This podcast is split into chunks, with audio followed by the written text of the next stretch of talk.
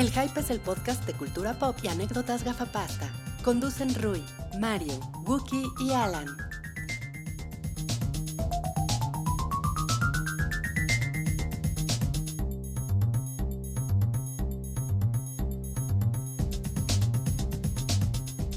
Hola a todos, bienvenidos al episodio 215 de El Show del Hype, el podcast semanal y ahora videocast desde hace como un, ¿qué? ¿Seis meses? Ya llevamos, llevamos como seis meses haciéndolo en Sí, video. más o menos. Sí, ¿verdad? Por ahí. Entonces ya no es nada más podcast, también es videocast. Oye, pero sí, sí estará grabando. Pues, pues tú, tú dijiste, ¿no? ¿Sí estamos grabando? Yeah, eso, el, el productor, Rui, Rui Productor, dice que estamos grabando. Eh, ustedes ya vieron que Rui se paró de la mesa, yo soy Wookie y también está Mario. Hola. Y está el espíritu de, de Salchi colombiano, aparentemente. Sí, le, le- le tenemos una, una camiseta de la selección de Colombia. Eh, de- es la oficial, la, la, La, la de juego. la, la- la dejo muy bien. Em, y pues si Salchi llega, pues se va a llevar este premio, la camiseta. La camiseta. Eh, Salchi está ocupado, está en una de las mazmorras de este lugar eh, donde estamos grabando ahora y está ahí como viendo que todo esté funcionando con los monstruos que hay ahí abajo, ¿no? Entonces no, no puedo acompañarnos. A ver si llega al rato. Ojalá llegue si- aunque sea el chidillo y variado. Suena, suena a que es nuestro esclavo sexual. Suena No, no, no, él es el más. encargado de, o sea, no es De la mazmorra. Bring out the gimp, ¿no? Exacto. Suena a que es el Lelo. Pues no sé, No, pero la no. próxima hay que tenerle la, la camisa del sim de, de Turquía, ¿no? Pues, Ay, la de ¿Qué les más Turquía estaría... ah, la de Turquía estaría chingón, pero Sí. se la seleccionamos amarilla por Pikachu. Ah, no, está muy bien, eso sí le va a gustar, eso le va a gustar a, a Salchi. Eh, el día de hoy hay muchos temas, muchos. Eh, no vamos a hablar de una cosa que tal vez ustedes podrían haber esperado que habláramos, pero hay tantos temas que nos vamos a saltar el asunto de los Óscares, que son este domingo. Lo vamos a hacer en otro lado porque aquí... No. Porque hay muchas cosas. Hay de demasiadas cosas de que hablar. Y, ya le dedicamos un programa a los nominados y todo. Sí. Pero, pero sí vamos a hacer algo. Sí, eh, síganos en, en Instagram, si no nos siguen, eh, arroba el hype, igual que en Twitter, igual que en Facebook, igual que en YouTube. Eh, ahí estamos, vamos a hacer ahí cosas, no sabemos todavía qué, pero antes del domingo va a haber nuestras elecciones, es- este tipo de cosas. Pero Exacto. Hoy tenemos muchas cosas de qué hablar, así que nos lo vamos a saltar y vamos a empezar con la encuesta de la semana. Que fueron dos, Wookie. Fueron, Fueron dos, encuestas, de la semana. Ok, ok. Ahí les va. La primera fue en, en nuestra serie ¿Con, ¿Con quién preferirías bañarte? Eh, que le estamos haciendo con, con hombres y con mujeres. ¿no? Ajá, sí. eh, por, eh, por aquello de la diversidad. Igualdad de oportunidades. Igualdad de oportunidades. Entonces, esta fue eh, tiempo de nuestro primer duelo de chicas del universo DC. ¿Con cuál de ellas dos preferirías bañarte? Eh, pusimos a Margot Robbie y a Melissa Benoist. Es- Está bien dicho. Be- Es Benoist?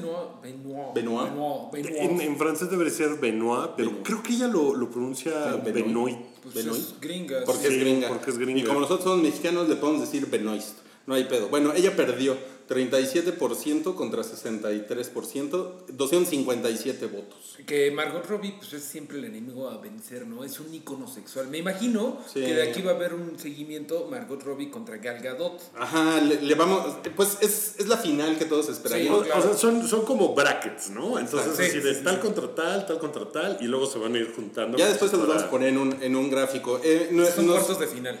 Ahorita. Es- Mm, Uy, no, No, este es como la 16, primera ronda, La ¿no? primera Sí. ronda, sí. Eh, nos gustó el, el comentario de Daniel Sandoval que, que pone, es obvio, o sea, el resultado. La super niña es la rubia más desabrida en las 52 tierras del multiverso.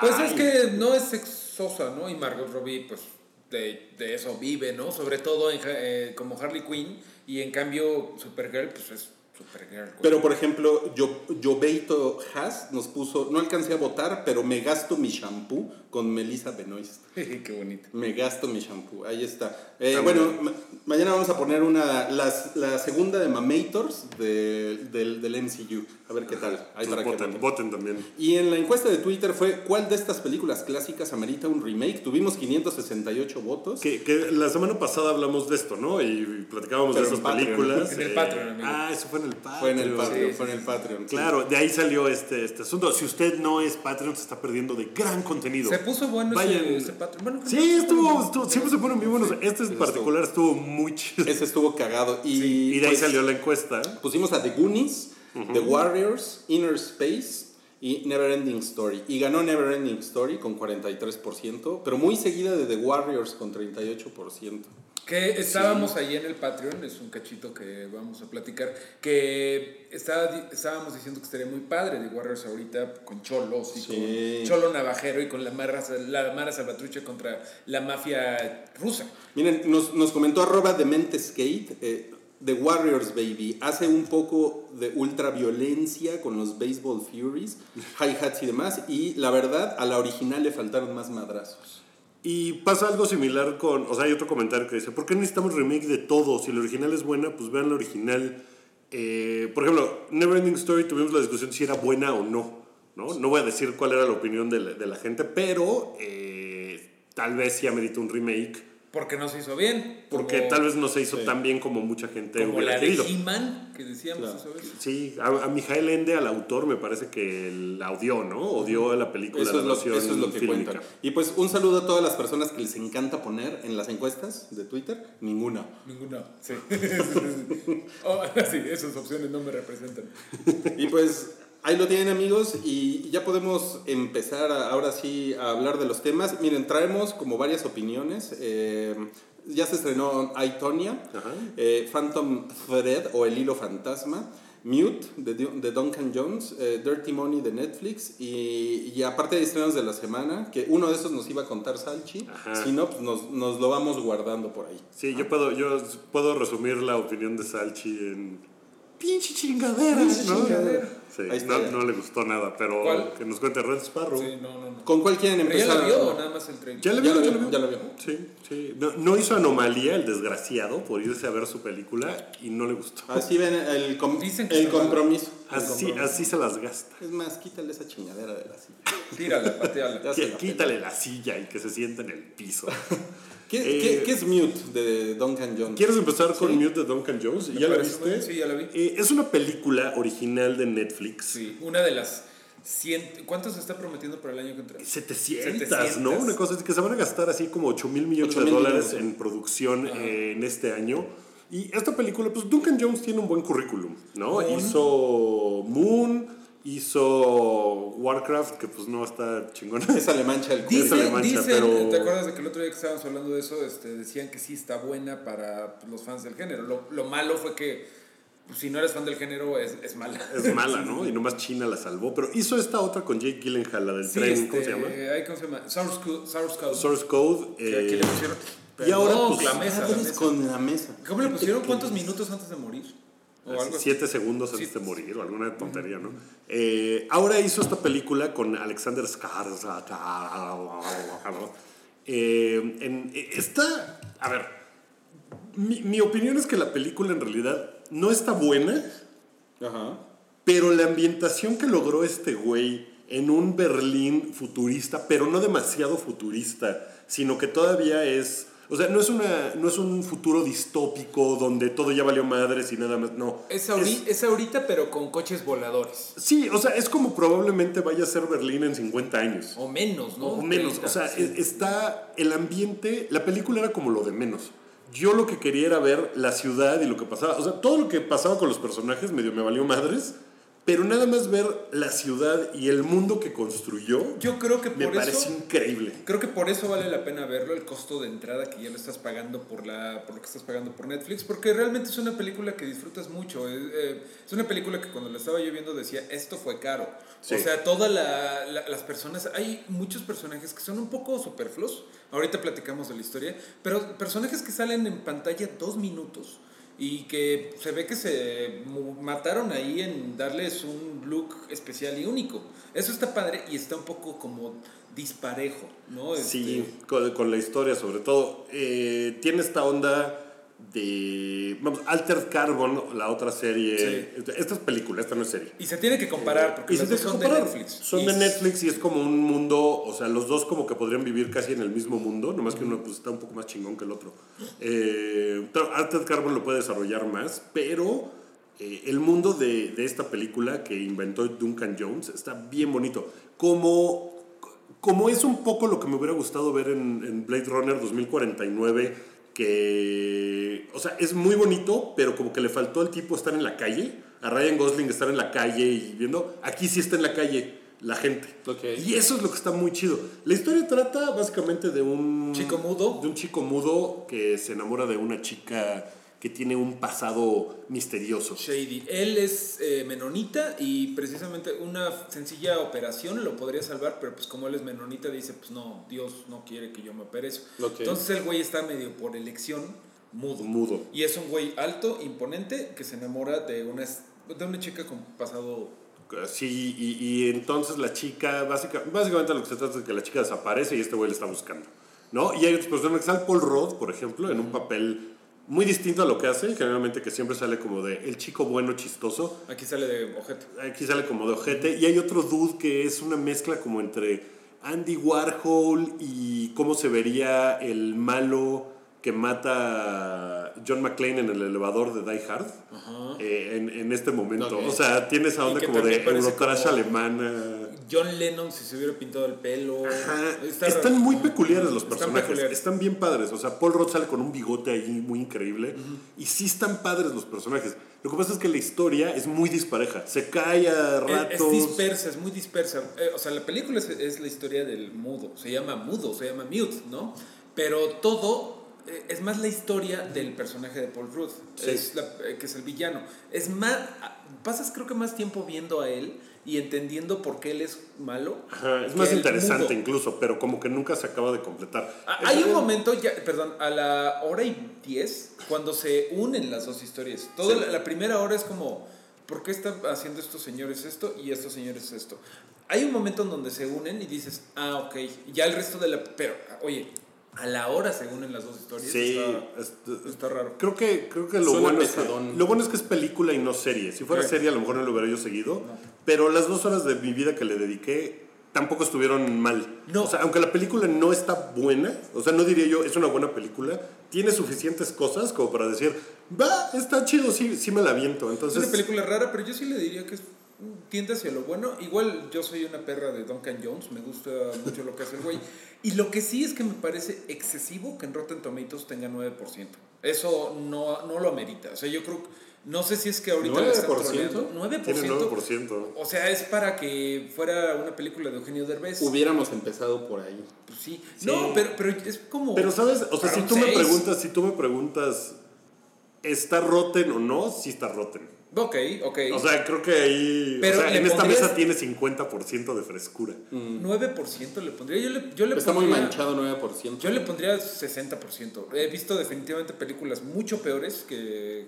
o sea, Sí, lo que pasa es que sí la historia es una, o sea, no es, ni siquiera es una babosada, nomás que está como mal contada, no sé, está rara. Pero, pero el ambiente vale la pena, o sea, insisto, ya ni siquiera me importaba lo que estaba pasando, nada más quería yo ver las calles y Sí. el, el desmadre, eso estaba muy bonito. ya, ya la última es que eh, va con dedicatoria a David Bowie. Porque pues, esta la estaba haciendo cuando murió David Bowie. Entonces, si son medio fans de David Bowie, creo que hay un par de guiñitos. ¿Sí? Y muchos de Blade Runner a ti te enojaría tantos guiños a Blade Sí, porque tiene, tiene mucho guiño Tiene Blade mucho. Runner, pero está padre, está, o sea, la ambientación vale la pena. Sí, ya. sí, sí. Ok. Ahora, Y la- las siguientes eh, dos horas son tuyas, Rubí. Adelante, toma el micrófono porque Gracias. tú viste Ay Toña, Ay Toña. Ay, Toña. Y te gustó un chingo. Yo vi Yo, Toña. Yo Toña y también viste Phantom Thread, ¿no? Sí. Ok. El hilo fantasma. El hilo fantasma. Eh, empieza por Ay Toña, que es una película que aquí siento que no le han hecho mucha publicidad y a lo mejor la gente no sabe ni siquiera de ¿Ustedes qué. no la han visto? Yo no, la he visto, pero tengo muchas ganas de No verla. mames, he oído muy muchas cosas muy buenas. Yo, yo creo, miren, yo ya vi todas las películas nominadas al Oscar de, de- de este año y yo creo que es- esta es la mejor y no está nominada a mejor película. Yo creo que es mejor que cualquiera de las que estén nominadas. Órale. Y es Está justamente de la ganadora de nuestra encuesta, de Margot Robbie. ¿no? Ajá, ajá. Ella, eh, pues es esta señora Tonya Harding, que es una patinadora de, de hielo. Bueno, es, un- es digamos que es, eh, ay, ¿cómo, le llaman? Patinaje artístico sobre hielo. ¿no? Creo que ese es el, El título oficial. El título oficial, que en los 90 pues tuvo un, o sea, tuvo una carrera muy prometedora, estuvo en un par de Juegos Olímpicos, pero también estuvo metida en un gran escándalo. Tiene una cosa ahí súper sórdida. Es, que- es como de los momentos más sórdidos de la historia del deporte olímpico, ¿no? Eso es una spoiler cosa- y yo no lo sé, ¿me lo pueden platicar? Eh, sí, no es, no es Eso- ningún eso spoiler pasó. que a su, a su rival, Nancy Kerrigan, eh, misteriosamente alguien le puso un putazo en las rodillas muy cabrón durante un entrenamiento. Y esta Como mujer- justo antes de los calificatorios. Estaban como en, la, ajá, como en, como en el- las eliminatorias nacionales. Eh, digo, esta, esta mujer sí pudo llegar a los Juegos Olímpicos. ¿Cómo de se hecho, llamaba? ¿Nancy eh, Nancy Kerrigan. Ah, Eh. Nancy, Reagan era la primera dama. Eh, bueno, en ese momento era la, ex dama. che viejita cabrona. y Y ahora, Bárbara Bush. y entonces está contado de una manera como muy tarantino, eh, como que va y viene un poquito con los tiempos. La edición, y la edición es como muy Guy Ritchie. Ok.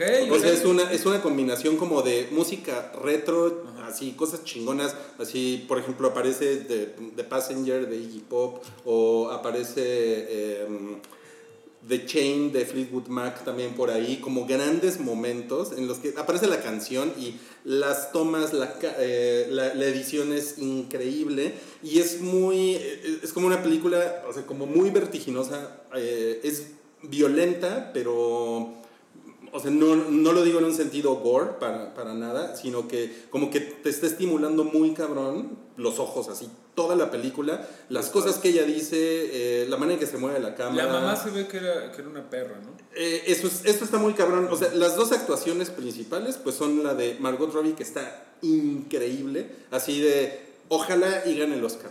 Porque qué, casa- qué cosa más cabrona como actúa. güey. Yo creo que, o sea, el que he escuchado que tiene más run run es el de Alison Janney, Y que es la mamá. la- y la mamá, justamente, eh, Alison Janney, eh, seguramente podría ganar Oscar a, a mejor actriz de, de- de- de reparto. Es una chingonería el papel de ella. Se la Es parte una a la mamá de Lady Bird.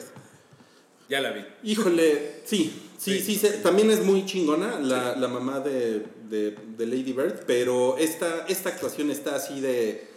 Miren, es como la de mm, Whiplash. Es como Mm, de ese nivel. Ok. O sea, es como un, un güey que te caga porque es un culero, pero al mismo tiempo dices, no mames, qué cosa más increíble estoy viendo Ajá. en esta, en esta actuación. Lo que logra. Y además, y se parecen los personajes, además porque tiene como ese mismo tono. Pero creo, creo que con eso que les acabo de decir, creo que, o sea, espero antojarlos bastante. se antoja de que la vayan a ver y, y que la vayan a ver en el cine porque, güey, no mames, que, o sea, sales, güey, así de, ay, qué pedo con esta Qué mamada que acabo de ver. Órale, qué chingón. Está bien cabrón. Qué mal que no está nominada a mejor película. Está muy cabrón, es- pero pues es una, es una película muy, muy grosera y muy poco políticamente correcta. Y es, es una película que no trata de hacer sentir bien a nadie. Ajá. Además, lo cual en el patinaje artístico, después de Castillos de Hielo, que es como la película tradicional de patinaje sobre hielo, Ajá. que es así como para sentirse bien. Ajá, es, Es- como Dirty Dancing. Este, es como Dirty hielo, ¿no? Dancing, claro. Pero esta suena que es. una Este es cosa- un feel bad movie de patinaje artístico. Órale, cabrón. Es como- Está muy cabrón. Es que la historia es muy cabrona. O sea, sí es una cabronada. La, la historia está Y es una dramatización de, de la historia eh, basada, y ellos mismos lo ponen entre comillas, en entrevistas con los involucrados. Órale. Eh, entonces, bueno, ya no, ya no les digo más, pero... o sea, ¿Esta se acaba de estrenar en Estados Unidos también? No. eh, no, no, Salió el año pasado. Ya es tiene que, un rato, o sea, pero. preguntándome eso por qué no hay tanto hype, ¿no? No hay tanto hype. Sí he visto buenas opiniones de esa, pero... Pues yo, lo- yo, yo se lo atribuyo a que no, no es como una de esas películas que en los Oscar como que le hacen el feo Es porque como sucia y como. Es porque es como sucia. Eso es como pop, Sí. ¿no? Se me hace. Y eso como que no. O sea, prefiero una cosa muy bonita como Call Me By Your Name, Sí. ¿no? Que. Es, es artsy y, y es muy linda. Y, O sea, prefieren películas con cierto mensaje, ¿no? Con cierta eh, Claro. statement, con cierta agenda, en cierta Sí, forma. ¿no? y las películas deportivas en las que el deportista no triunfa al final, Mm, sí. no son películas moti- motivadoras, eh, o sea, no son películas que... De que- gringo "Ah, corriendo. huevo, Sí, lo logramos, pero de alguna manera esta te deja muy prendido al final. Va, Ok. ok, ok. Ahora, vámonos con Phantom Thread. De Phantom Thread me han dicho cosas fantásticas. Y, o sea, he escuchado que es pesada y difícil, porque el Ajá. personaje es pesado y difícil. Sí. Es la última película, se supone que va a ser Daniel Day-Lewis. Sí, Eh, y es una película sobre un diseñador de modas, sí. ¿no? Eh, vive al hype, le, le- le pega, o sea, está muy chingona, porque Paul Thomas Anderson, Daniel Day-Lewis, bla. Eh, sí, sí está muy chingona, pero, o sea, sí como que un par de advertencias. Una, es cine turco al 200%. Entonces, Ok. si, no le- si no les gusta el cine turco, O sea, es, aléjense. es lenta. lenta de a madres, es Eh, muy artística, contemplativa. es muy contemplativa, las, las no es, no, es, no es tanto que las tomas sean lentas o no se mueva la cámara, sino el tipo de música, lo que están diciendo. O sea, después de 30, 40 minutos no sabes exactamente de qué se trata la película. ¿No? Ok. Pero sí se trata de algo, se trata de algo muy cabrón que se resuelve en los últimos cinco minutos y, y que es muy incómodo, que es así de, verga, neta. Ok. O sea, sí, ok. te, sí te quedas así y, y la gente en la sala está así como de, no mames. O sea, ha sido muy creepy toda la película porque es muy creepy. El personaje de Daniel Day-Lewis, que es una joya, el, el cabrón, la actuación y el personaje es muy neurótico, es horrible, es un güey horrible. La, la, la chava que lo hace, pues lo hace bien, no me, no me impactó. Se llama Vicky Creeps. Eh, Creeps. Vicky Creeps. Órale. Eh, Este- Escuché que una, hay una escena, en, la escena de la cena. Eh, sí, esa es, Esa escena es, esa. la, la Esa es- choncha. esa es la escena no, no sé ni qué pasa ni de qué se trata, pero he leído así de. Esa escena es mi escena favorita de cualquier película del año pasado. Esa fue una reseña que leí. Es muy, es muy cabrón, es muy fuerte. Es muy fuerte y por esa escena vale la pena toda la película. Ok. Eh, y, y les digo, y ella pues lo hace bien, pero también es una persona culera. Eh, hay, un, hay un tercer personaje que es el de la hermana de él. Eh, bueno, sí, sí saben que es, es, una, es una película sobre un diseñador de modas que solamente hace vestidos para gente bien en la década de los 50 y para la realeza y mamás, así. Es un güey que tiene mucha lana. Eh, entonces, un güey, un güey muy burgués, muy mamón, y la hermana es igual de mamona que él, y es un tercer personaje que también es horrible. Entonces, es, un, es como un, un buen ejercicio. Si les gusta el cine, muchas veces viene como esta, esta, este problema de los personajes me cagaron y por eso no disfruté la película. A mí me pasó mucho con. Bueno, hay, hay más cosas que me cagaron, pero la de Three Billboards, por ejemplo. Que los personajes A son. ti te pasó eso, claro. Son así de. No mames, pinches monos, o sea, me cagan. Y eso, de eso se trata. O sea, ese es el sentimiento que quiere provocarte la película. Claro. Eh, o sea, no es una. No es que esté mal construido el personaje ni nada. Pero muchas veces puedes decir, no mames, qué horror. Muchas veces en la, en, pasa en la literatura, en el teatro, en el cine, que los personajes son moralmente cuestionables por quien los está leyendo o por quien los está viendo. Y pues ahí ya realmente es la decisión del, pues del, de la audiencia de, de saber si eh, se va a involucrar, los, los va a odiar o, o- o se va a echar un pasito para atrás. Esta película es algo que se mete totalmente por ahí. Eh, sí, a mí me parece que sí está muy chingona, pero... Al American Psycho de repente, que pues, como que el personaje es desagradable.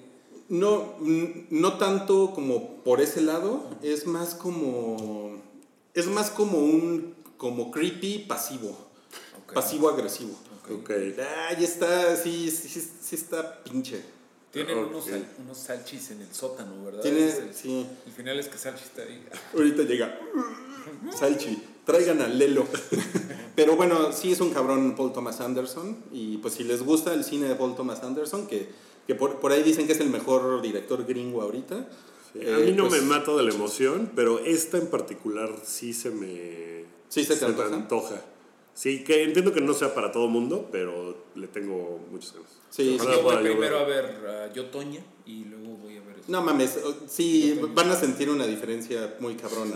Muy, muy, muy cabrona. Ok, ok. O sea, una sí les va a meter un sugar rush y esta les va a meter una. O sea, si voy en una doble tanda al cine, ¿cuál va primero?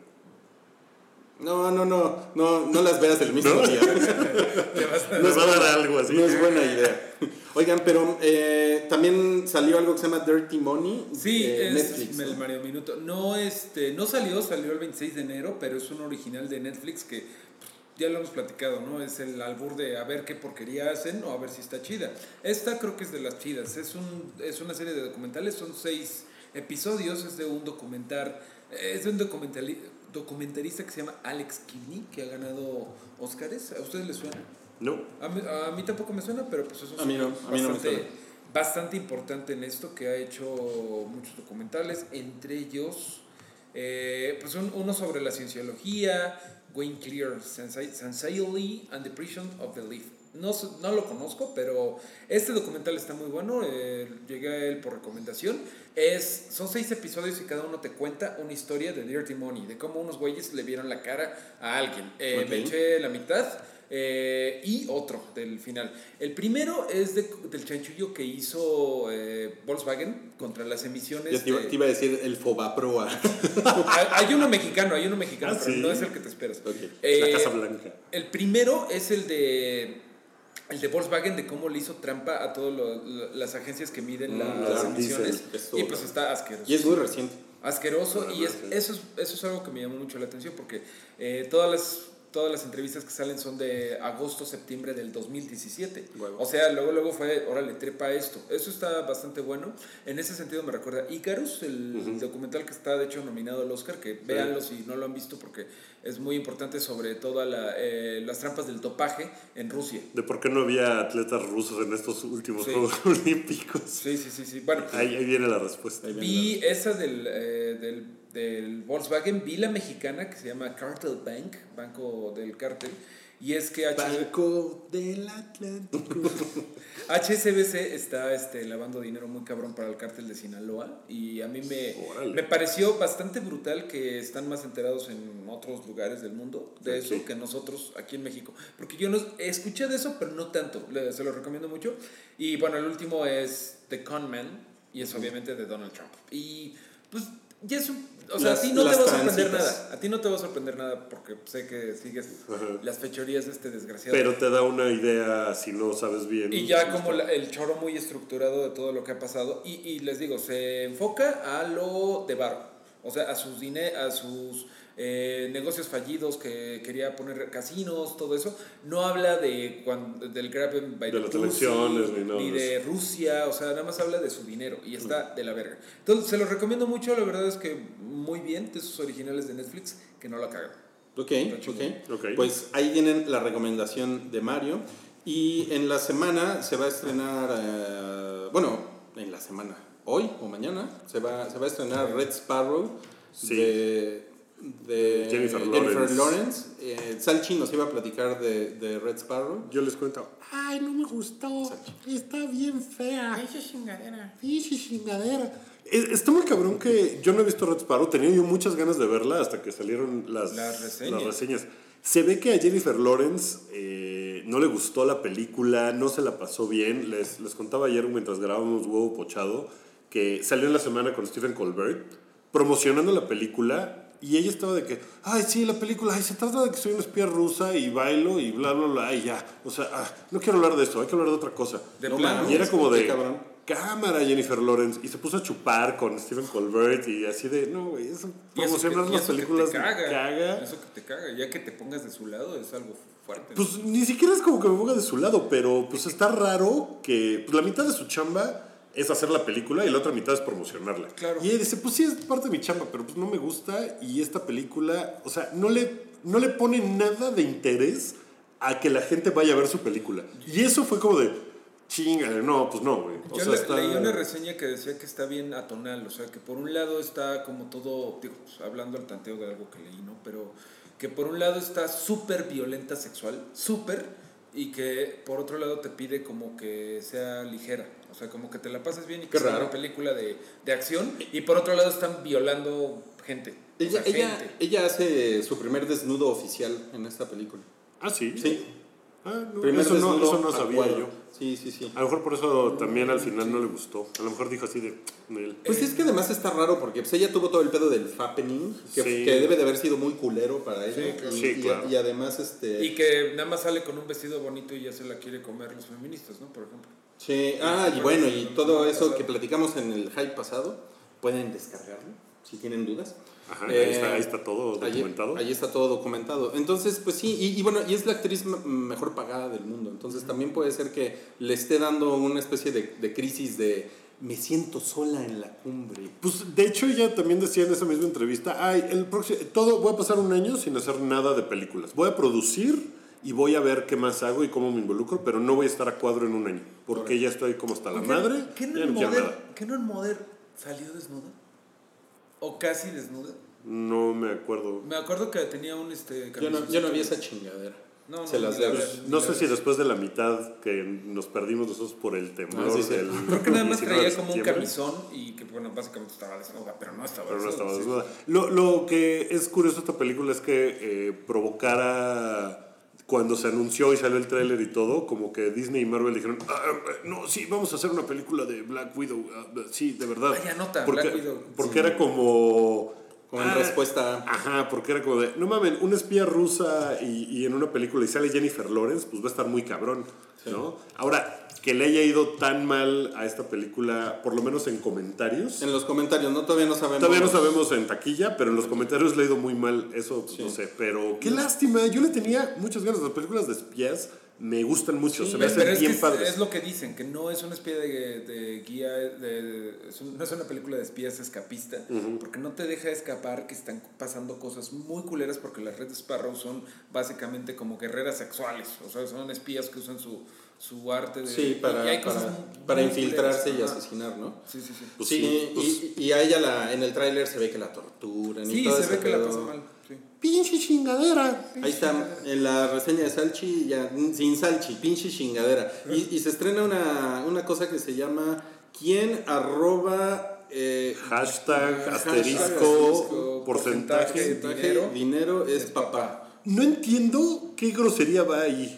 ¿Pueden decirme? ¿Quién O sea, vergas es papá? vergas. ¿Vergas? ¿O quién pero, chingados? pero de todo, ¿quién chingados es papá? ¿Qué Son- clase de frase es esa? No, no porque, mira, son cinco caracteres, entonces pues, tiene que ser una grosería de cinco letras. Pues, podría ser quién verga. Es Pero, quién pero, por ejemplo, ¿quién verga es mi papá? ¿Quién verga es el papá? Pero ¿quién vergas es papá? Pues tú, ¿no? O sea, no, no le veo ningún sentido al, al título de ese. O sea, no hay grosería que pueda yo poner que haga que la frase ¿quién chingados es papá? ¿Quién carajos es papá? ¿Quién- tenga sentido. Es- ¿Soy, soy solo yo y estoy bien idiota? O... Porque si no conocieras a papá, no le dirías papá. Dirías que quién chingados es mi papá. Sí, exacto. O quién chingados es el papá. Sí, ¿no? sí, Porque ay, hay un niño y no sabemos cuál es el Bueno, papá. bueno, Ah, pues. Bueno, pues esa es clásica mamada de, No de- de entiendo, distribuidora latinoamericana. ¿De quién es la película? O sea, ¿es, este, es gringa? ¿Es, Es- mexicana? sale, sale Terry Bradshaw. ¿Qué? El- El Mario. Ese güey, ese güey es un pendejo.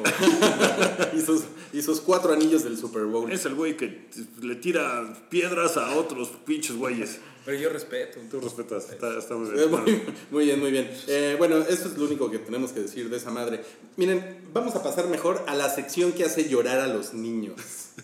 A la sección que se está devorando al hype. A la favorita de Patty Chapoy. A la favorita de Melania Trump. No mames. No, cállate. No. Cállate. Cállate. Y miren lo que traemos ahora. Sofía Niño de Rivera versus Ricardo Rocha. Sabina Berman versus Twitter. El infarto de Kevin Smith. The Winston Company en quiebra. El cortón a Iwan McGregor. Se murió Catalina Krill. No. Eso es Cállate. hoy. Hoy, Eso es de hoy. Hoy en la, hoy en la mañana se supo, ¿no? Eh, oh, sí, hoy, hoy, hoy salió esa, esa noticia. Y, eh, y la voz del detective Pikachu. ¿Y sabes qué nos faltó? ¿Qué? ¿No viste? ¿No te- Ah, lo de los dedos, sí. Lo, de lo los de dedos Denise, de Denise Dresser. Denise Dresser que le hizo así a, a Gaby Cuevas, pero es que Gaby Cuevas, no mames, estaba pasándose de verga, güey. Pero yo no, yo no sé por qué se emputan porque le, le tronó los dedos y a mí me parece que está mucho peor que están Que estén en- hablando, Están eh, como mira. en un aforo público Con- y contexto y- rapidísimo, es que había un debate en el ITAM y estaban este, moderando Denise Dresser y había otros güeyes, que no me acuerdo quiénes, y estaba eh, Gaby Gaby, Cuevas. Cuevas. Y estaba pues, dando la palabra a Denise Dresser y de verdad, haz de cuenta que tú... este, tú tienes yo soy la de palabra. Dresser. A ver, te voy a dar Tú tienes la palabra, palabra, güey. este, Guki, y, y Guki está hablando con el micrófono. Tú eres, tú eres lado- Denise Dresser y yo soy y al lado un senador de la República. Chacoteando, pero mal pedo, güey. Así, ay, sí, ¿viste cómo se, se ve bien gorda con su vestido? Sí. Lo- un güey lo contó ocho veces, los güeyes se distraen. Y al final, estos güeyes estaban ta, ta, ta, ta, ta, y Denise Dresser le hace. Y le tronan los dedos. Y bueno, obviamente todo el mundo se quedó con vieja prepotente, pero yo digo, no, cállate. No, a mí se me hace una mamada. O sea, se- es- está, está totalmente en la categoría de hay que quejarse de pendejadas. de en pendejada y media. Ok, bueno, ese, ahí está, ya ven. Ya salió uno. cállate. El otro fue justo, creo que al otro día de que salió el hype, eh, fue lo de Sofía Niño de Rivera. Ajá, Sí. sí, sí. Contra Ricardo Rocha, que ella contó una historia, porque fue el programa de Carmen Aristegui, ¿no? Donde como Sí. que varias mujeres fueron a contar sus historias del Me Too MX. ¿Qué, le- qué les pareció la historia? Pues eh, creo que eh, el, o sea, Ricardo Rocha dijo, no, para nada, si yo soy súper amable, yo soy... Creo que el güey, a mí la impresión que me da y de cosas que, por ejemplo, me contó Cabri cuando una vez lo conoció con una, eh, con una actriz que llevaba... No, cállate. No, cállate, que era eh, Stoya. Tú, tú habla y yo voy haciendo. Y tú vas diciendo cállate. Eh, o sea, el güey se ve bien sleazy, sería la palabra. O sea, se me hace que es la clase de güey que llega al Palacio de Hierro, llega una edecana a decirle, ¿le puedo regalar una muestra de la nueva loción de Paco Mejor Rabanne? Mejor regálame tu teléfono. Ajá, así de que, ay, ¿por qué trabajando aquí? Pero pues, si estás tan chula. Mari- Mario el libidinoso. Ah, Así, así. O ¿Te sea- puedo regalar uno? Es un perfume para dama. Ese es el que traes puesto. Ah, exacto.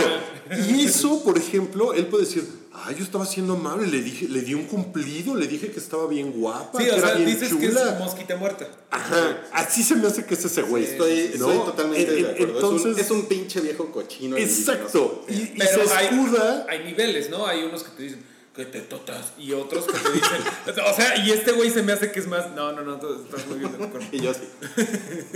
No, no objetifiques a Rui, Mario. No, no, no, eso Eh, eh, sí, o sea, exacto. Es como, porque además eh, lo que me cuentan, o sea, lo que me contó Cabri, que lo vio él así como en vivo, es que además el güey empieza a subir el tono así de que, ay, hola, ay, oye, estás más linda en persona, ¿eh? Ay, de haber sabido te hubiera yo conocido antes. Ay, tal. O sea, y así empieza a subir y subir y subir hasta que de repente, pues ya es como.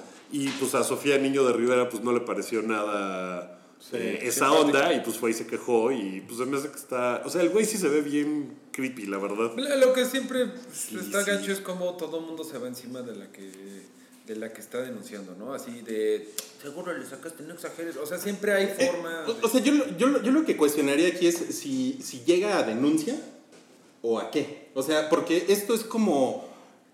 eh, eh, o sea, si- siento que es como anecdótico, ¿saben? Sí. O sea, porque, porque como Sí. que no hay, no hay una raya así ya de, de pasar a otra cosa, ¿no? Porque no hay como ni abuso de poder, ¿no? Así, pues tal cual. Un poco sí, o sea, si él es la figura que está entrevistando a, a la chava, él es el que está en el poder en ese momento, como de yo soy el conductor de este pedo, tú estás aquí de invitada. O, o sea, sí, pero, pero, no, pero no como en el sentido del, del Me Too, como de, es que eh, eh, esta persona no pudo entrar al programa a menos Ajá. que él Sí, eh, ajá. fuera como un acosador.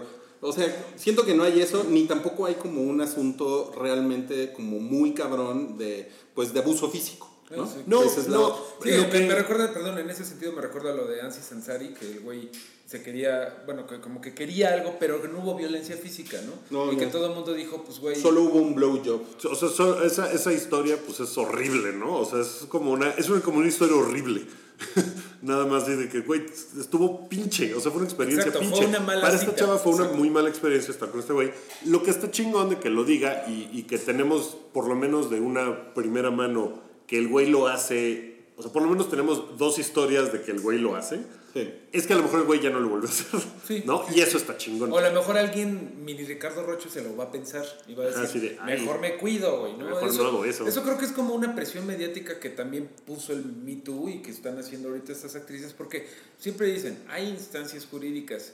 Pues sí, pero si vas a denunciar eso, ¿qué te va a decir el poli? Sí, o sea, yo no, yo no o sea, creo que esto, es- llegue a. No es una eso. denuncia, No sé. exacto. Es más como contar la anécdota de a mí me fue muy mal con ese güey, tenga aguas con ese güey, ¿no? Y, pues, y luego el otro lado es lo que pasó con Sabina Bergman, Eh. que la. Sí, Sabina Bergman, ¿verdad? Sí, Sí, Sabina Bergman. Que la, que la super cagó porque. No mames, pero qué pinche desmadre armó, ¿eh? Se hizo un desmadre porque ella fue a decir, ay, sí, en la película tal, el.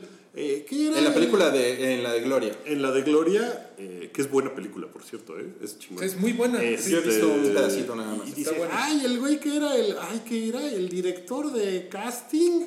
Ah, ese güey es un culero. Sí. ¿no? Y de repente el güey así de, ¿yo? ¿Qué? ¿Quién? Que las, que las actrices abrían, les, les exigía que abrieran las piernas Ajá. para, para, o sea, en el casting, ¿no?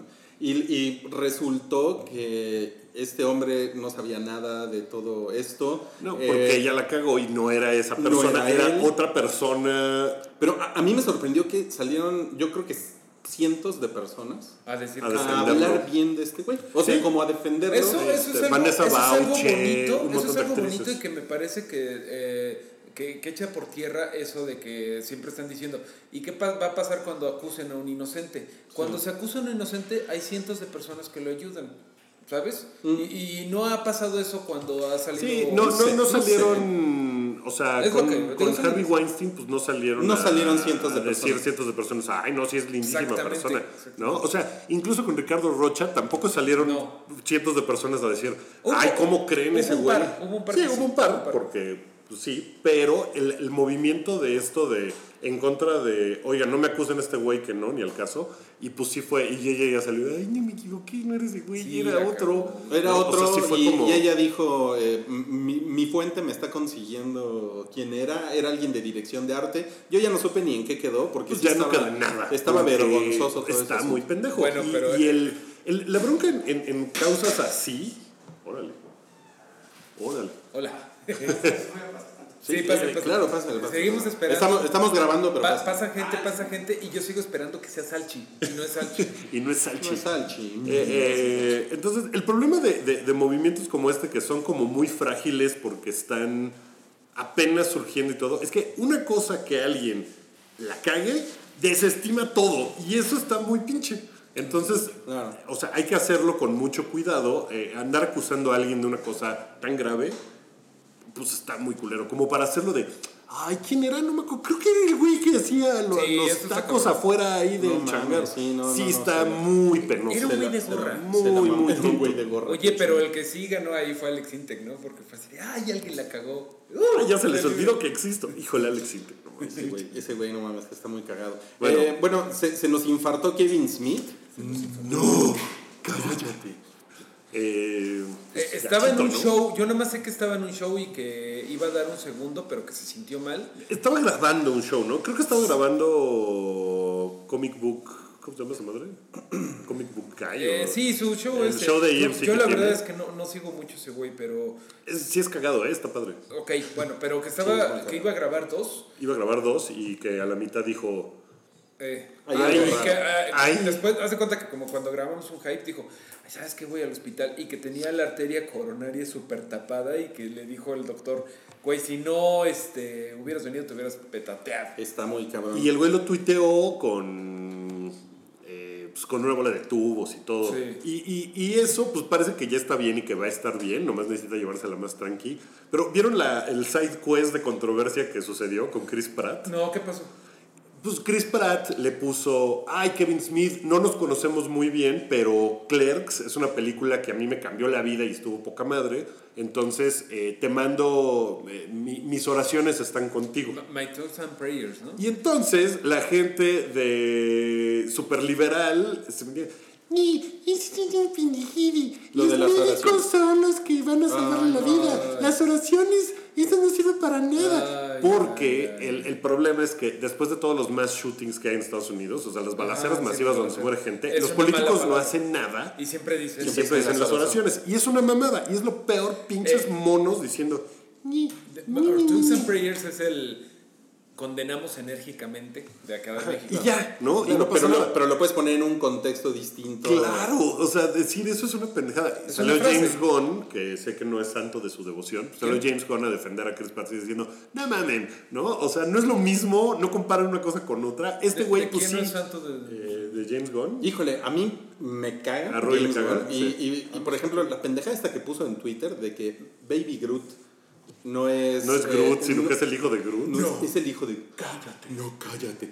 ¿Qué pendejada es esa? güey? Es una Es una mamada. pinche estupidez, güey. Sí, o sea, sí está así de guay. Según yo, era una varita regenerándose. Ah, no, ahora resulta que es el hijo de Pues es Groot. como decir que un árbol se cae y la ramita se queda, pues es como el hijo, pero no es el hijo igual que tu hijo humano. Son como clones. O sea, para mí eso no cambia nada porque sigue siendo Groot.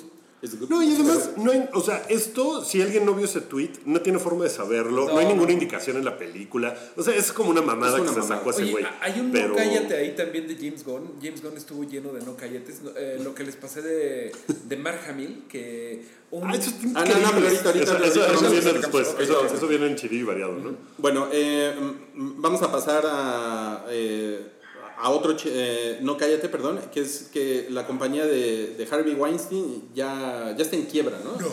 La trataron de vender y estuvieron ahí como de, no, sí, mira, cómpramela, Súper dame un bar o no sé qué. Y la gente dijo, "Mm, híjole, como que ya huele feo, Huele creo que feo. mejor no.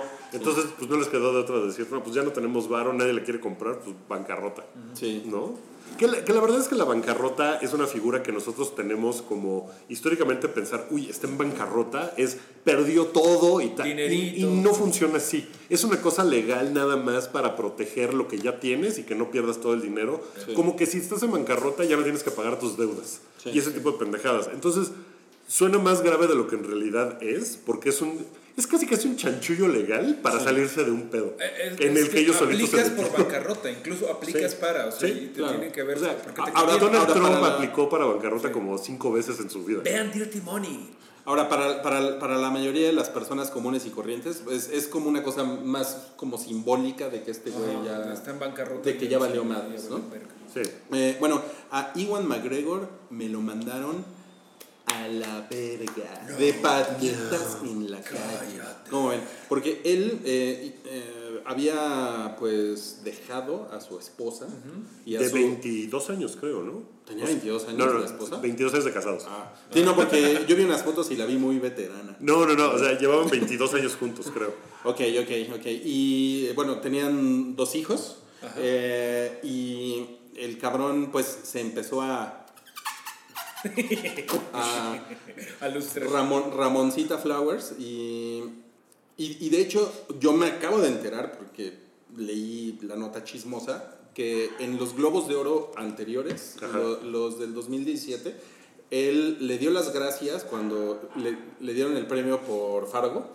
Eh, le dio las gracias a su esposa y después le dio las gracias a Ramona Flowers. O sea, ¿qué pedo, güey? Y fue muy awkward y vi que mucha gente en Twitter lo puso como de, ¿qué pedo con este güey? O sea, le, le dio las gracias a la esposa y a la mistress, así como eh, logro desbloqueado. Por menos, por menos que eso empezó la guerra en Game of Thrones. Sí, No casi. mames. No mames. Y pues esta, esta mujer, Mary Elizabeth Winstead, eh, lo que reportan es que eh, no, le, no le gustaba que la vieran como una eh, rompe- Rompehogares. rompehogares. Ajá. Y, Y dijo, vámonos a la corneta con este dude. y cuando dijo eso, Iwan McGregor dijo, no, shut up. Bueno, pues, pues yo creo que después de eso va- se va a ver difícil que salga de Obi-Wan, ¿no? ¿O qué? Nah, ya, o sea, es como un chismecillo que no Sí, trascendió. bueno. O sea, no es lo mismo, eh, en- Sí. o sea, para como está Hollywood ahorita, ponerle el cuerno a tu chava que abusó sexualmente de alguien, ¿no? Ese es como el punto donde está ahorita. El otro es como de, sí se puede salvar el, Es problema de... Escándalo normal. Sí, yo exacto. creo que un Jedi debería tener mejores estándares. Em, se murió Catalina Krill. Bueno, se murió María Rubio, quien fue Catalina Krill en, Porque en- en, Cuna de Lobos. en Cuna de Lobos. Catalina Krill se, se- spoiler, se muere, ¿no? se en muere al Cuna final, de Lobos. en el al último final. episodio. Pero se, dice- se electrocuta en una piscina. No mames, es increíble. Pero dice, siempre seré, ¿qué? La líder de la manada o algo así, le dice algo ahí. Y Cuna de Lobos es una telenovela súper mítica. O sea, yo estaba chavillo, pero la veía. Y la última escena, lo que es increíble es que en la última escena, el hijo, o sea, todo es un desmadre de una familia adinerada, en el cual eh, la esposa del hijo de Catalina Krill, como que lo quiere dejar y se quiere llevar al hijo, pero no. Y al final, el hijo de Alejandro Camacho era, ¿no? El, Ajá, el hijo Alejandro Camacho. trae, este, se voltea a la cámara y trae el parche en el ojo de su abuela. Y es como de. Es también como de. ¡No! ¡Cállate! Y, y, y- y ahí termina la novela. Es una cosa muy increíble porque no tiene un final feliz. O sea, el final abierto. Es un poco hacia- como ver un huevo eh, que sobrevivieron los huevos de Godzilla o de los aliens, ¿no? Ajá, exacto. Eh, Como que tiene esa onda. Y era, era muy buena telenovela. Era, era muy chida. Y Catalina Krill es uno de los personajes. Si hiciéramos un top de los mejores personajes en la historia de la televisión mexicana, Catalina Ah, Krill ella- es top ella 10, sale, yo creo, claro. ¿eh? O sea, Sí, sí, es muy, era muy importante. Sí, es y- la villana de la telenovela. Claro, es la, la villana de las telenovelas, ¿no? O sea, es la máxima villana de las telenovelas. Y pues, la verdad es que la señora Rubio no sé qué más hizo después en su No, carrera. yo, yo la verdad tampoco, tampoco sé, pero Se murió de 80 y cacho, ¿no? 83. 83 años, pero sí es un, sí es un personaje icónico. Sí, cómo no. está, sí. está muy cabrón. Muy cabrón. Está muy cabrón. Muy, muy, muy cabrón. Sí. Y bueno, para terminar con esta edición de No, cállate.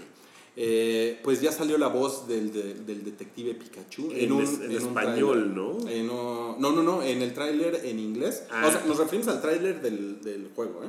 Es Ah, es ok, un ok. Y este, No, es, es que es una película. Lo que pasa es que el juego, en el juego, el detective Pikachu, Pikachu tiene la voz así. Y en la película no sabían quién iba a ser la voz. Ah, sí. Ajá. A ver, a ver, pero. Según, según recuerdo, esa era la. I knew you were the tedious type. Sí, habla rudo, sí, habla como... No mames, güey. ¿Qué pedo con eso? Como alguien que ha consumido alcohol gran parte de su vida. Constantemente. O sea, sí es como un ñor, ¿no? Sí, es Sí, como- claro. Y a diferencia de. Háblame bien, Ash. Sí, exacto. Como, como pásate, pica, pica. Habla como hombre, cabrón. Ajá, o sea, sí es así. ¿Qué pedo, Ash? ¿Qué pedo, Ash? Sí, es así. Vamos a resolver ese crimen. Ponte vergas. A ver, pinche Salchi, ¿por qué no viniste al podcast, pendejo? Estoy muy decepcionada. Pica, pica. No, aparte es grosero, ¿no? Por lo, Sí. por lo que acabamos de ver. Sí, es una cosa muy rara. Miren, me encantaría saber la opinión de Salchi. Lástima, lástima que no vino. ¿no? Lástima que no pudimos tener Salchi minuto de eso. ¿Sabes Lástima, porque sí Ojalá algún día escuchemos la voz en humano de Artudito y escuchemos todas las groserías que seguramente está diciendo, porque ves que siempre es ¡Artu! ¿Cómo dices eso? Y el güey, ¡cállate, pendejo! Oigan, bueno, vamos a aventarnos un chido y variado. ¿Qué les parece si nos lo echamos así En chinga. WhatsApp, ¿no? En chinga. Yo les voy eh, pasando los temas y ustedes se detienen en lo, en lo que quieran. Eh, Ellen Page, eh, al parecer, sí podría aparecer en la película de Kitty Pryde. ¿Les Que- prende la idea? Que está haciendo Tim Miller, el director de la primera Deadpool. Y, y que, pues ella como que dijo en Twitter, este, ay, no, sí, yo lo volvería a hacer, está increíble. Pero Ya, porque es Tim Miller. Porque es Tim Miller. Entonces ya es como de, ah, sí, va a suceder, ¿no? Ella fue una buena gatito orgullo. Un ¿no? gatito orgullo, sabía que ibas a decir eso. Sí, yo creo que pues, es la única que ha habido, ¿no? No ha habido más gatita orgullos, o sea, no... No, en el cine no, ¿no? Ajá, o sea, ya ves que luego hicieron el reboot y hubo otro... Pero en el reboot no sale Kitty Pryde, No, ¿no? no sale Kitty Pryde. No. Yo creo que puede estar bien. eh, sigue estando raro qué va a pasar con eso de Fox si siguen haciendo, pero ellos siguen muy contentos haciendo planes. Dato, dato relacionado, y esto es medio... No, cállate. En el cómic por fin se van a casar Colossus y Kitty Pryde. Que empezaron a salir... Pues están muy disparejos de estaturas, ¿no? Bueno, deja tú de, de, de, de- de eso, güey. Bueno, este. eh, Lo, lo más creepy fue que cuando La empezaron a colosal. salir, ella tenía 12 años. No, O sea, no, mames. estaba muy mal eso. Super Me Too eso, ¿no? Está horrible, Sí, está así de what. Exacto. ¿Y pero cuántos años tenían? bueno. Eh, bueno, pues él ya estaba. 40, como ¿no? sí, 40. No, pues ya estaba veinteañero, pero ella tenía 12.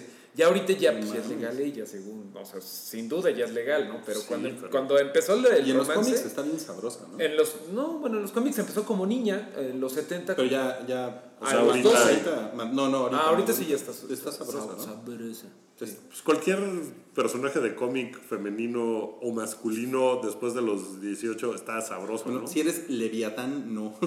ese güey Exacto. ese güey tiene una cosa como Si muy eres- rara, ¿no? El bulto. Sí, si eres The Blob. Blob, Ajá, pues Blob, no, no, no estás tan bueno. Bueno. Ok, Ok, eh, el, el primer Metal Gear sin, sin Kojima anda ya por ahí circulando. Ese era tema de Salchi, así es que nos lo saltamos. Por ahí, por ahí salió una cosa de que en el juego viene. eh, eh, Snake está viendo una. Eh, una hoja y vienen las iniciales como de Kojima Productions Forever o algo así, como un acróstico. Qué cabrón. ¿no? Y eso fue como de. Ah, no mames, easter egg bien cabrón. Fue medio de no, cállate. Eh, The Dark Tower, ¿se acuerdan de The Dark Sí. Tower? Que lo, que lo comentamos hace. Que nadie la. meses. Nadie la vio, a nadie le importó, todo el mundo dijo que era una Aunque mierda. salía el negro Idris Elba. Idris. Elba, ¿sí? Y salía Matthew McConaughey. Matthew McConaughey. Em, pues ahora va a estar en Amazon Prime Video. Va a ser una Y serie. una serie. serie. Que parece que es lo que tendría que haber sido, ¿no? Porque es una cosa súper compleja, 18 tomos, eh, transcurren en siglos diferentes. Como Sí. para hacer una película de dos horas, pues no suena chingón. La serie, pues a lo mejor está bien. Es Sí. lo que pedían los fans desde el principio. Pues miren, miren, ya ven. Bien. Pidan fans, ya Pidan, ven. ustedes pidan. Roxane Gay, ¿ustedes ubican a Roxane Gay? Sí, claro. Es una, es una gran escritora, Roxane muy Gay. buena.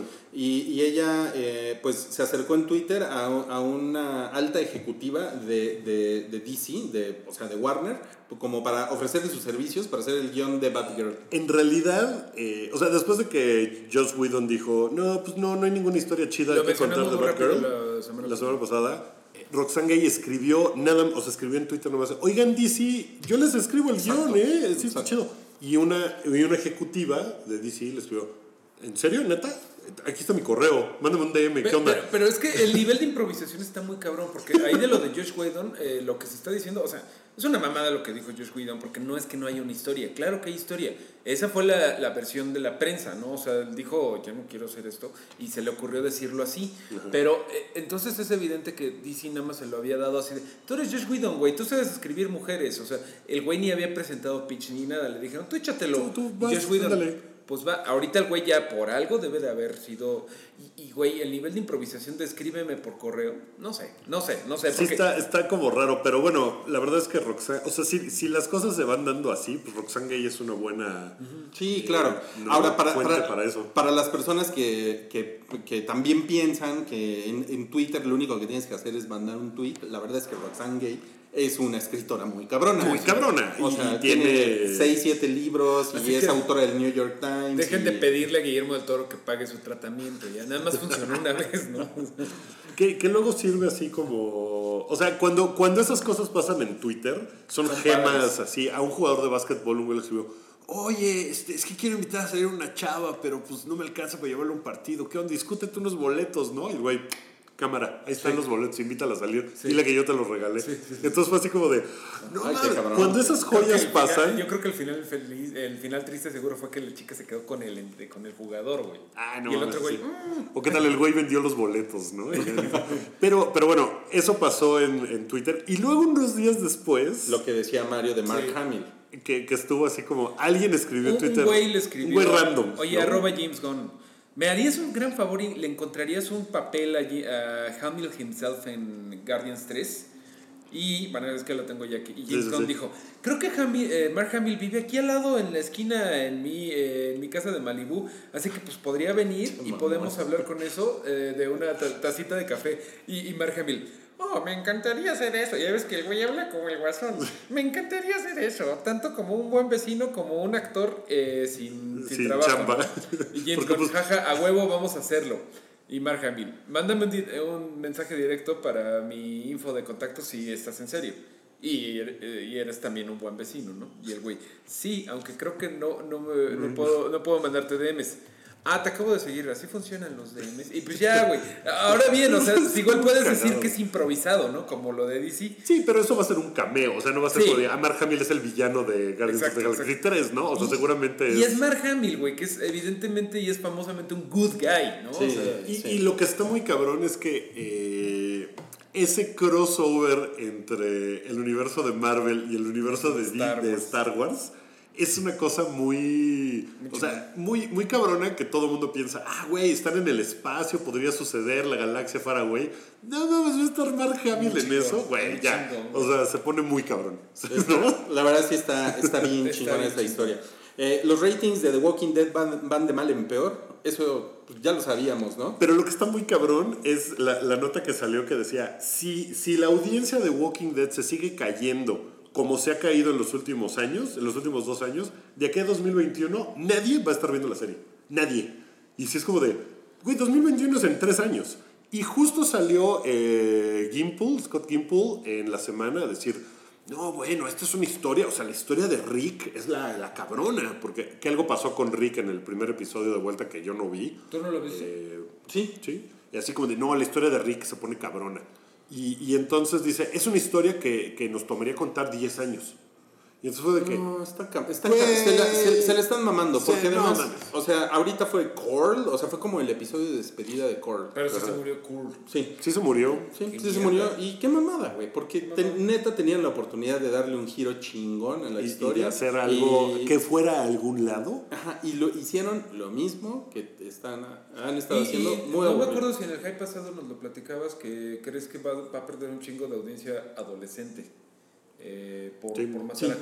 Sí, sí, Pues porque sí. ya no hay adolescentes. O sea. ¿quién quieres ver? ¿A, a, a Daryl? Carol? Son, son puros ñores, puros ñores, ya sí está cabrón, güey. Está y, cabrón. Y, y debería ser al revés, ¿no? O sea, yo supongo que los jóvenes deberían de ser los que están como más a las vergas en el apocalipsis. Son vino los güeyes de 50 años, ¿no? Se quedó viva su noviecita. Pues sí, ella, ella es la, Ella es como la única- nueva- La única nueva teen. Pero a ver si llegan a un paraíso teen o algo. O algo. Eh, bueno, A, a Cancún en Spring Break, ¿no? Ok, eh, eh, no sabemos cómo se puede afectar el universo X-Men eh, de Fox por Disney, porque pues eh, los, los ejecutivos de Fox están como trabajando en proyectos, traen uno ahí de Silver Surfer. Y de Doctor Doom. Y otro de Doctor y- Doom. Y que si los acaban comprando, pues que a lo mejor se los echan para atrás, ¿no? Sí, sí, sí, sí. Tiene que pasar ya el estreno de Infinity War para que ya puedan soltar lo que va a pasar después, porque lo están guardando y guardando y guardando. No han dicho nada, lo cual es muy poco típico de Marvel. Bueno, O sea, sí, hay, hay por ahí que Black Widow y Ant-Man. O sea, pero. Sí, pero, o sea, la- las películas las anuncian de esto es lo que vamos a tener en los próximos seis años, ¿no? Aquí tienen esto. Sí, y ahora no lo han hecho. Y no lo han fallado. Y hecho. no han fallado, o sea, nada más con Inhumans y pendejas así. Pero ahorita es como de, güey, ya, ya se tardaron, ¿qué onda? Claro, ¿No? claro, ya vamos. claro. Ok, em, Chris Hemsworth al parecer está en negociaciones para Men in Black. ¿Les late la idea? Pues. Ese güey es bien cagado. Es cagado, o sea, cagado. para lo que sea, Me, si él un entró. poco que. No, no, sí, no sé. Eh, eh, se quedó en. Men in Black quedó la 3, ¿no? La 3 ya fue medio mala. No, estuvo chida, ¿eh? Yo no la vi, sí pero, gustó, pero, por ejemplo, ahí, ahí metieron otro viejito, metieron a Josh Brolin, Como el joven Tommy Lee como el Jones. joven Tommy Lee Jones, porque viajaban en el tiempo, Sí. ¿no? Y aquí como que... Sí, pues, sí le caería bien un, un rebutito, ¿no? A Men Sí, in Black. sí. Ahora, ¿con Will Smith otra vez? No, No, sé, no, güey, ya. yo creo que no. Pero ni, ver, con, ni con Jaden Smith, por favor. No, madre, híjole. No mames. Son capaces. Anécdota ya. de Wookiee en el extranjero, tres segundos. Vi a Jaden Smith en vivo ¿Y le en un un evento. putazo? Güey, el güey salió a rapear, porque pues es como su onda, en, el, en un evento de la NBA que hubo en el Juego de las Estrellas. No mames qué malo es. Es una cosa así de no puedo creer. Es un lo chamaco mal- con muy poco talento, ¿no? Qué mal rapea, qué malo. No, no, no, qué mal lo hace, güey. Fue así muy, muy patético. Bueno, bueno, sigamos, sigamos. Eh, Barbara Streisand clonó a su perra dos veces. Está bien loco eso. ¿Qué pedo, no? Sí, está bien loco. Deberíamos hacer una investigación de eso. Creo que no sabemos ni qué decir de eso. Está muy cabrón. eh, Netflix va a gastar 8 mil millones de dólares en series durante 2018. 8 mil millones de dólares. Es un chingo de dinero. Es un chingo de dinero. Está muy cabrón. Eh, Brad Pitt y DiCaprio en la nueva Tarantino. Pues sí, ¿no? Está chido. O sea, esos dos güeyes son chingones. Creo que, y escogen. creo que no, no recuerdo haberlos visto juntos en una película. Creo que No, ¿verdad? No, va a ser. Y digo, los dos han estado en películas de Tarantino, pero no han estado juntos. Y la película se va a llamar Once Upon a Time in Hollywood. Sí. Entonces, pues sí va a ser la historia de Charles Manson, a ver cómo le hace para que no sea una cosa ahí horrible, ¿no? Puede estar tan mal eso. Pero estos güeyes, la verdad es que son muy chingones. Son chingones. Escogen muy bien sus proyectos ambos. Entonces, Tenemos, tenemos una, una buena expectativa. sí. Y bueno, y este asunto de la princesa del rap, hablando de, de Will Smith, ¿no? Ah, sí, claro, que la compañía que tiene los derechos de Fresh Prince of Bel Air eh, fue a registrar la marca eh, Pri- Princess of Bel Air, que Sí. entonces a lo mejor es como un remake y un reboot. Pues yo la verdad nunca vi la serie. No, Yo, yo tampoco, ¿eh?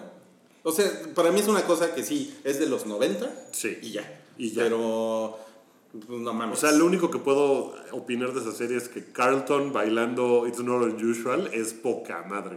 y ya, es todo lo que sé. Pero es como para GIFs, ¿no? Es como una serie Sí. que sirve para GIFs. Sí, de hecho, en los partidos de básquetbol le llaman la Carlton Cam. Entonces ponen It's Not Unusual y te ponen la cámara y tú tienes que bailar como ese güey. Esa es como, que la, esa es como la relevancia que tiene ahorita Fresh Prince. Que Oye, sería la princesa Tengo un rap. chidillo y variado que acaba de suceder ahorita que estamos grabando el hype. Puso Marvel Studios. En una escala de 1 al infinito, ¿qué tan emocionado estás eh, de ver Infinity War el 4 de mayo? Y Robert Downey Jr. le dice, ¿Any chance I could see it earlier? O sea, ¿puedo verlo antes? Eh, Marvel Studios, Anything for you, Mr. Stark. ¿Qué te parece el 27 de abril? Y Robert Downey Jr., "Gra- eh, genial, ¿con amigos? Sí. ¿Y qué tal con el- eh, todo el mundo? Sí, señor, es una idea fantástica. Eh, se estrena el 27 de abril, o sea, lo acaban de mover. Ah, Una y semana. hicieron toda esta mamada, eh, sí. Qué cagado. Está muy padre. De hecho, en México ya se iba a estrenar el 27 de abril. El 4 de mayo era en el mundo, pero en México, Sí. en el mercado latino, se estrena una semana. Pues a ver si aquí nos la ponen el 20 de abril, ¿no? Oye, yo tengo, estaría yo tengo una teoría bien de teoría, pero eh, cuando eh, Marvel, eh, cuando Robert Downey Jr. le dice al mundo entero, invitamos al mundo entero, le escribe Marvel Studios. That's a fantastic en altas ideas. Eh, es una idea fantástica. Y no, no le ven forma del 4 a la A de Avengers, 4 fantásticos. Ahorita que estábamos hablando. No, ¿eh? La- Ah, ok. O sea, lo del No, las en, en. Lo del fantástico está raro, ¿no? Pues a lo mejor. A lo mejor ese día anuncian también que van a sacar una nueva o algo. Estaría chido. Vámonos. Vámonos, se acabó esto. Eh, esto fue el show del hype, episodio 215. ¿no? Es un montón de episodios. Y es marzo. ¿Dónde se nos está yendo el año, muchachos? No, ya. Eh, nos vemos la próxima semana en eh, este show que, como han podido ver, ya no estamos haciendo en vivo, pero es para darle eh, otra estructura porque tenemos proyectos alternos y cosas así. Entonces, pues, estamos viendo cómo acomodamos todo. Pueden escuchar a Rui los lunes en Retrois, que ya cumplió 100 episodios. Felicidades por el episodio 100. Eh, Mario en Meteorito cada dos semanas en martes, como la, como, ¿cómo se llama lo de la chimoltrufia? que salía. eh, Quincenal, pues. sí, que salía para, y era para reír toda la quincena. No recuerdo cómo se llamaba la, la- la novela gráfica de la chimoltrufia. Eh, esta semana iba a haber Anomalía, pero Salchi se fue a ver eso. Entonces, a ver si yo me echo un redneck por ahí. Hoy se los aviento ahí también. Que ya no lo hago en vivo, pero bueno, ya nos vamos. Eh, pueden seguirnos también en Patreon para ver qué otras cosas. Acaba de salir un huevo pochado en Patreon. Está por ahí el del mes pasado. Ya vamos a grabar el de marzo, porque ya es marzo. Ajá. Eh, entonces, patreon.com diagonal el hype. Gracias a todos los que son Patreons. Esto lo reciben ustedes en su feed directo. No tienen que andar buscando. Nos vemos la próxima semana. Adiós. Gracias, amigos. Adiós. Te extrañamos, Alchi. Tu apoyo es necesario y muy agradecido. Aceptamos donativos para seguir produciendo nuestro blog y podcast desde patreon.com diagonal el hype.